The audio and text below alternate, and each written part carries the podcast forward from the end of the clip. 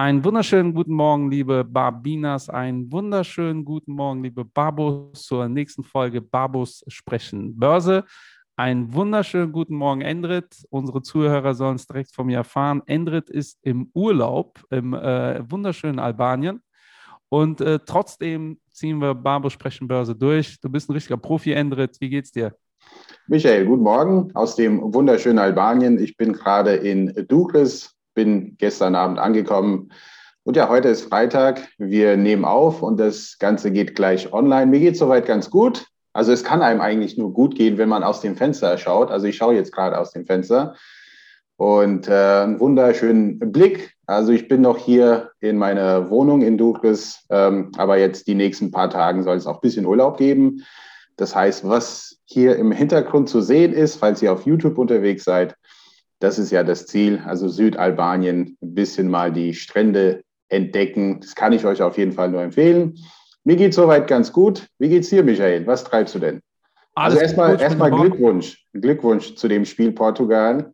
Aber Dankeschön. gegen die Deutschen morgen, ne?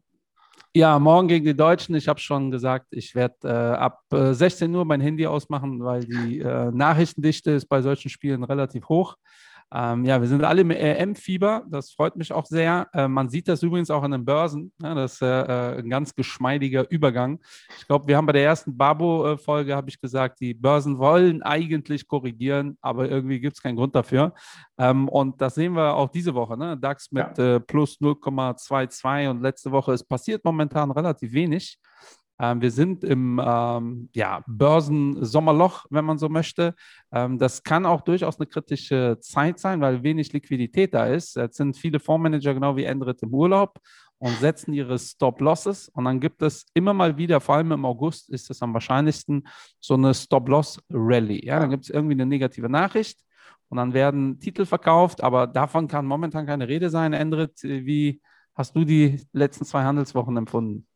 Ja, also die letzten äh, zwei Handelswochen waren relativ entspannt und wie du sagst, es hat auch ein bisschen hier in Europa mit dem Thema Fußball zu tun und ähm, die üblichen Märkte, die sonst volatil sind, sowas wie, wie Bitcoin beispielsweise, äh, da lohnt es sich jetzt gar nicht drüber zu reden, aber hier im Wochenverlauf sehen wir hier knapp fünf Prozent zugelegt und äh, dieses Jahr noch ganz gut unterwegs. Äh, was, was sehr spannend ist, seitdem wir gesprochen haben, weil wir machen das alle zwei Wochen, äh, hat sich was getan im US Treasury Bereich. Ja. Und ich spreche immer wieder gerne darüber. Wir waren bei 1,63 das letzte Mal, jetzt sind wir auf 1,52 ähm, gefallen, trotz Inflationssteigerung. Denn das ist auch so ein Thema gewesen im vergangenen Monat, also Year on Year, also im Mai ist die Inflation angestiegen, also von 4,2 Prozent im April auf 5 Prozent. Ja? Und äh, auch interessanterweise sind die US Treasuries hier nicht angestiegen, wie das der Fall war, ja, bei der Ankündigung, als wir erfahren haben, dass die Inflation bei 4,2 Prozent war. Ja. Hat ein bisschen, glaube ich, damit zu tun, dass es mehr oder weniger auch eingepreist ist. Und auch die Fed geht von einer höheren Inflation aus. Auch das haben sie in der Sitzung dieser Woche gesagt. Ähm, die Inflation darf noch etwas höher sein und wird auch so sein, höchstwahrscheinlich über die Sommermonate. Dennoch ist das eine transitionary phase sozusagen. Das ist nur temporär. Das ist nicht permanent, dass die Fed auch von einer Hyperinflation oder sonst irgendwas ausgeht. Aber es ist eingepreist und deshalb sehen wir hier, dass die US Treasuries sich beruhigt haben. Das finde ja. ich schon sehr interessant.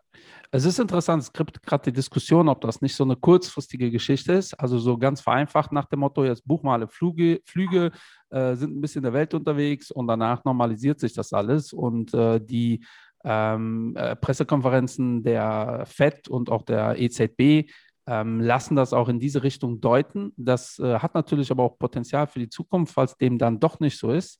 Äh, weil wenn ihr euch mal anguckt, äh, wie äh, im Häusermarkt, äh, wie da die Preise sich entwickelt haben für Holz und für alle äh, Güter, ein Freund von mir ist in dem Business unterwegs, der meint gerade, die warten auf Fenster einfach mal monatelang, ähm, hat das natürlich Potenzial für die Zukunft. Ansonsten, äh, wie du sagst, die Märkte relativ ruhig, wobei wir schon ein paar Nachrichten hatten. Ähm, negativ sicherlich CureVac diese Woche. Mhm. Ähm, das ist ja hier die Firma, äh, wo Dietmar Hopp dran beteiligt ist. Äh, sind wir wieder beim Thema Fußball.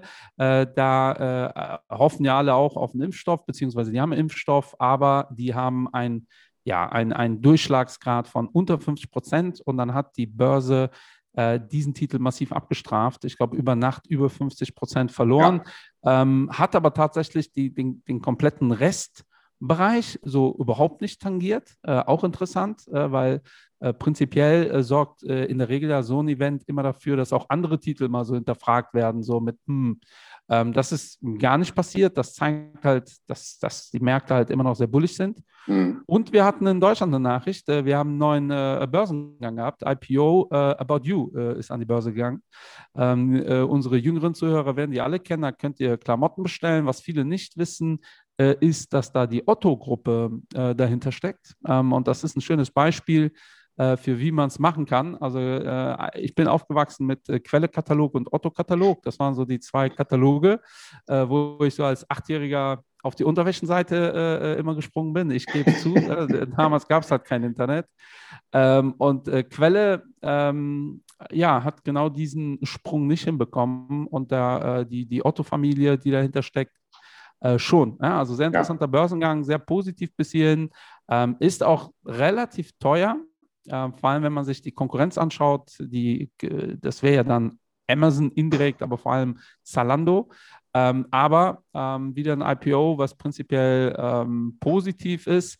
Ähm, aber wie Andret gesagt hat, insgesamt hat das, und das ist halt leider traurig, das sind halt eher so deutsche Phänomene, äh, das tangiert die Welt in der Regel nicht. Und in der Regel richten wir uns nach dem, was in der Welt passiert. Und da ist das dominante Thema gerade Fett. Fett hat die Märkte ein bisschen beruhigt. Was heißt beruhigt? Wir verharren eigentlich in dieser Ping-Pong-Phase seit äh, sechs bis acht Wochen. Extreme Seitwärtsbewegung. Äh, wie Enrit gerade gesagt hat, äh, Bitcoin 5% ist nicht der Rede wert. Auch interessant, dass wir das so formulieren. Äh, aber ich glaube, ihr wisst, äh, was wir meinen, kann in, in, zwei Stunden schon wieder anders aussehen. Ähm, prinzipiell relativ schlafmützige äh, Zeiten. Was äh, ich positiv finde, ist, dass die Volatilität ein bisschen hochgeht und zwar gar nicht äh, auf die Gesamtsumme, sondern im Tagesverlauf. Äh, tatsächlich war das ja vor drei Monaten noch so, wenn ein Index gestartet ist, im Minus ist er auch im Minus rausgegangen und umgekehrt. Und da haben wir jetzt im Tagesverlauf äh, wieder Bewegungen in die eine oder andere Richtung, was den einen oder anderen Daytrader auch Kopfzerbrechen äh, verursacht. das, was Enrit gerade erklärt hat mit den Zinsen, war gar nicht so äh, selbstverständlich. Also spannende Phasen. Ähm, guckt euch eure Depots an, äh, wenn ihr im August im Urlaub seid. Ähm, ist das äh, eine schwierige Sache, dann kann man sich gegen so eine Stop-Loss äh, äh, ähm, Kaskade eigentlich nur mit dem Stop-Loss wehren. Ja. Ähm, und das ist eigentlich das Thema. Ansonsten hat Gold äh, noch äh, relativ stark verloren diese Woche. Wie kannst du dir das erklären, äh, Endrit? Was dann ja, also, ein Ansatz für?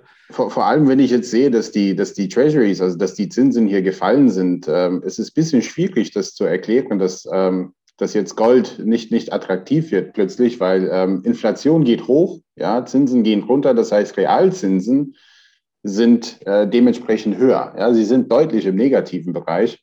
Das müsste für sowas wie Gold und Silber eigentlich ein gutes Zeichen sein. Aber auf der anderen Seite sehen wir einen starken Dollar. Und das erklärt so, so ein bisschen, ja, also einen stärkeren Dollar. Ne? Das ist alles relativ, aber im Vergleich äh, zu, zu letzter Zeit, was mit dem Dollar passiert ist, also wir haben mal eine massive Schwäche gesehen, äh, erklärt das so, so ein bisschen den Goldpreis, also die Schwäche im Goldpreis. Ansonsten, ähm, ich glaube, die Alternative zu Gold in letzter Zeit ist ja eben Bitcoin und die ganzen Kryptowährungen. Und vielleicht sind Gold und Silber einfach zu langweilig für die meisten Menschen, ja.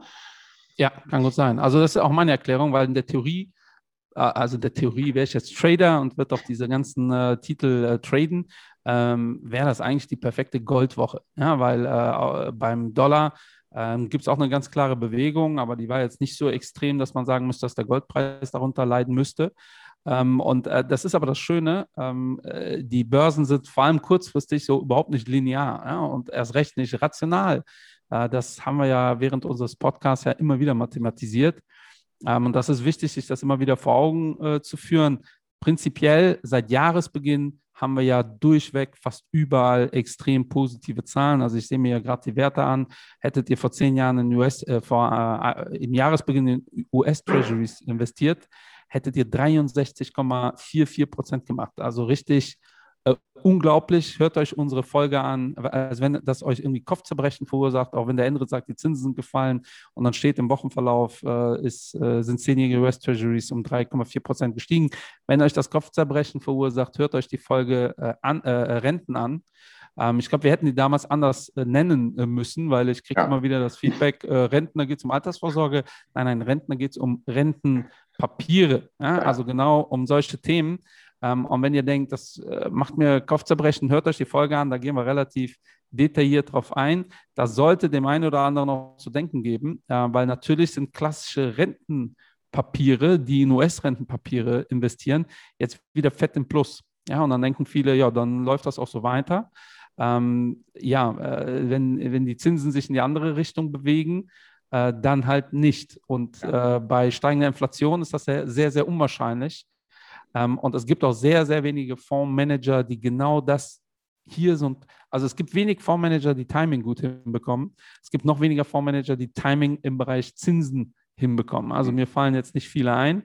Ähm, daher da wirklich vorsichtig sein. Äh, wenn die Zinsen sich normalisieren, geht es auch genau im selben Niveau in die andere Richtung. Ähm, ansonsten DAX seit Jahresbeginn 14,6. Ich gucke mir immer sehr stark auch den CAC Caron an. Der hat den DAX nochmal deutlich outperformed. Äh, dazu muss man sagen, letztes Jahr äh, halt eher äh, genau umgekehrt, also holt er das einfach nur wieder auf. Äh, SP im positiven Bereich, Nasdaq 9,9 äh, im Plus, ähm, Tech-Werte haben tatsächlich diese Woche sogar zugelegt. Ja. Also äh, wir sprechen ja von der Rotation und jetzt sprechen schon wieder äh, Menschen von der Rotation dreht sich. Ähm, mittelfristig betrachtet glaube ich nicht, dass das der Fall ist, aber im Prinzip äh, eigentlich eine entspannte Zeit für uns momentan. Ne? Deshalb kann der Enrit auch in Urlaub fahren. Ja, also definitiv. Das, das scheint ja eine etwas kürzere Folge zu sein äh, heute, aber ich werde dafür sorgen, dass wir noch ein paar Minuten jetzt raushauen. Äh, denn ich fand diese Woche sehr interessant die gute Nachricht, äh, dass die Fed jetzt ähm, die Prognosen für das Wirtschaftswachstum dieses Jahr leicht angehoben hat. Und auf der anderen Seite sagt, ja, wir erwarten noch mehr Inflation. Äh, ist ja klar, also mit Inflation kommt auch Wachstum.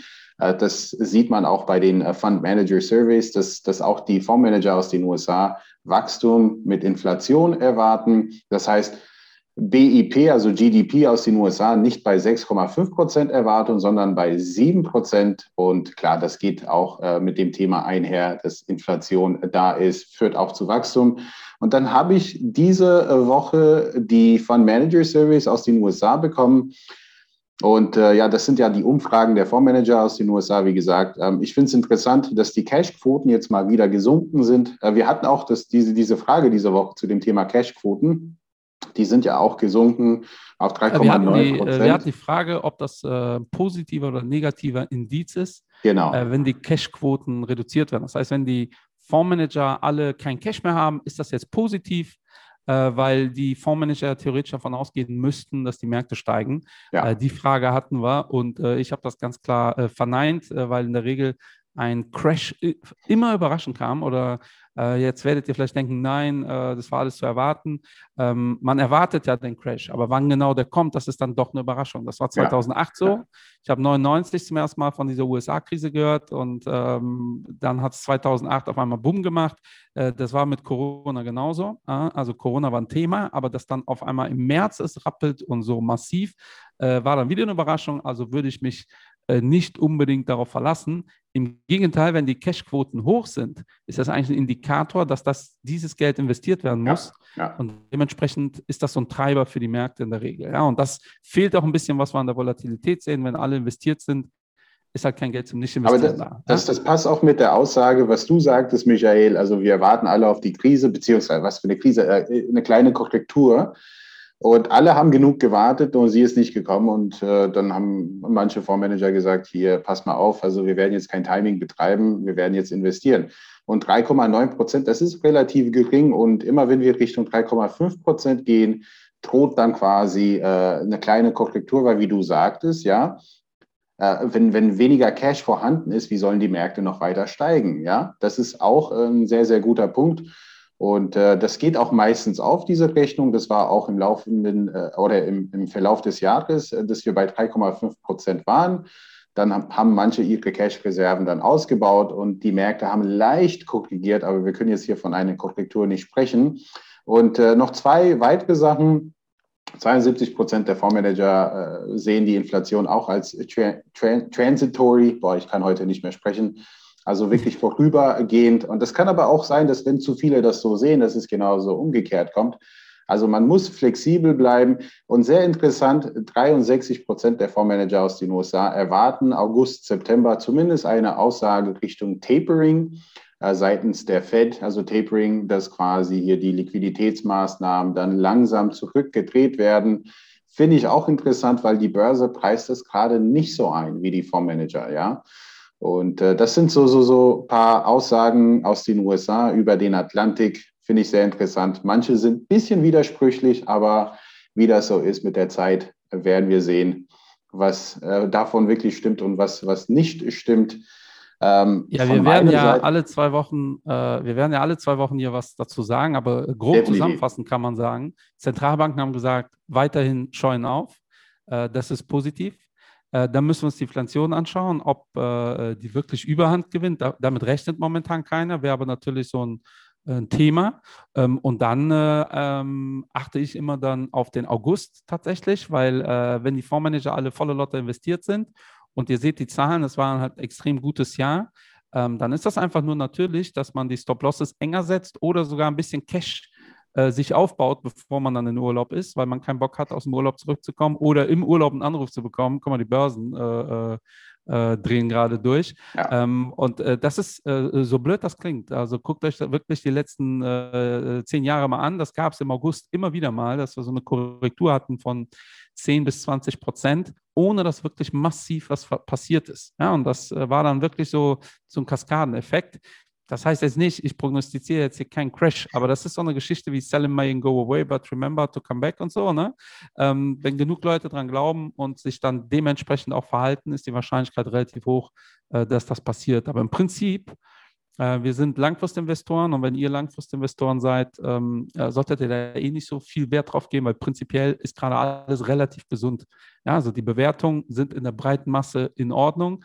Ihr findet immer noch günstige Titel. Ähm, nicht alle Titel sind günstig, äh, aber auch die teuren Titel. Und das war CureVac ein schönes Beispiel. Mhm. Ähm, CureVac wurde massiv abgestraft, halt für was, was konkret gerade passiert ist. Ähm, das hat aber nicht dafür gesorgt, dass in dieser Branche einfach mal geguckt worden ist, wer ist ja ein bisschen überteuert. Das ist ja das, was normalerweise passiert, wenn so ein externes Ereignis passiert. Ähm, das ist nicht passiert.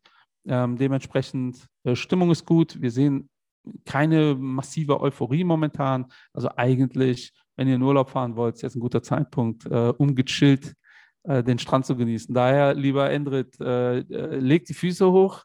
Ja, äh, lass, äh, bräun dich ein bisschen, äh, übertreib's nicht in alle Richtungen. Ich wünsche dir viel Spaß. wir hören uns nächste Woche mit dem Investment Barbo ganz normal und in zwei Wochen ist äh, Endrit wahrscheinlich auch schon wieder da. Ich bin schon wieder da und da die Woche geht die Fondgipfelakademie los. Also auch da meldet euch an. Ihr kennt das Ganze, ich brauche jetzt keine Werbung dafür zu machen. Also ich werde meinen Urlaub genießen, hat wieder Spaß gemacht, Michael. Ich bin gespannt, was jetzt die nächsten zwei Wochen an den Börsen passiert. Denn auch wenn man in Urlaub äh, ist, äh, kriegt man trotzdem alles mit. Äh, Handy sei Dank und äh, alle Apps, die ich da drauf habe. Aber ich werde versuchen auszuschalten. Aber ich wünsche dir, Michael, äh, okay, und ich werde auch Spaß daran haben. Also äh, das, das Spiel morgen, Portugal, Deutschland. Ich bin sehr, sehr gespannt. Ich wünsche nur ein gutes Spiel. Ist für mich jetzt letztendlich egal, wer gewinnt. Ähm, aber für dich, glaube ich, weniger der Fall. Ne? Ja, für mich ist das äh, auf jeden Fall äh, hochaufregend. Ich werde Durchschnittspuls haben von 135 sehr wahrscheinlich. Äh, Freue mich aber auch sehr drauf und deshalb, liebe Babus, wir hören uns nächste Woche und in zwei Wochen. Bis dahin, bleibt gesund.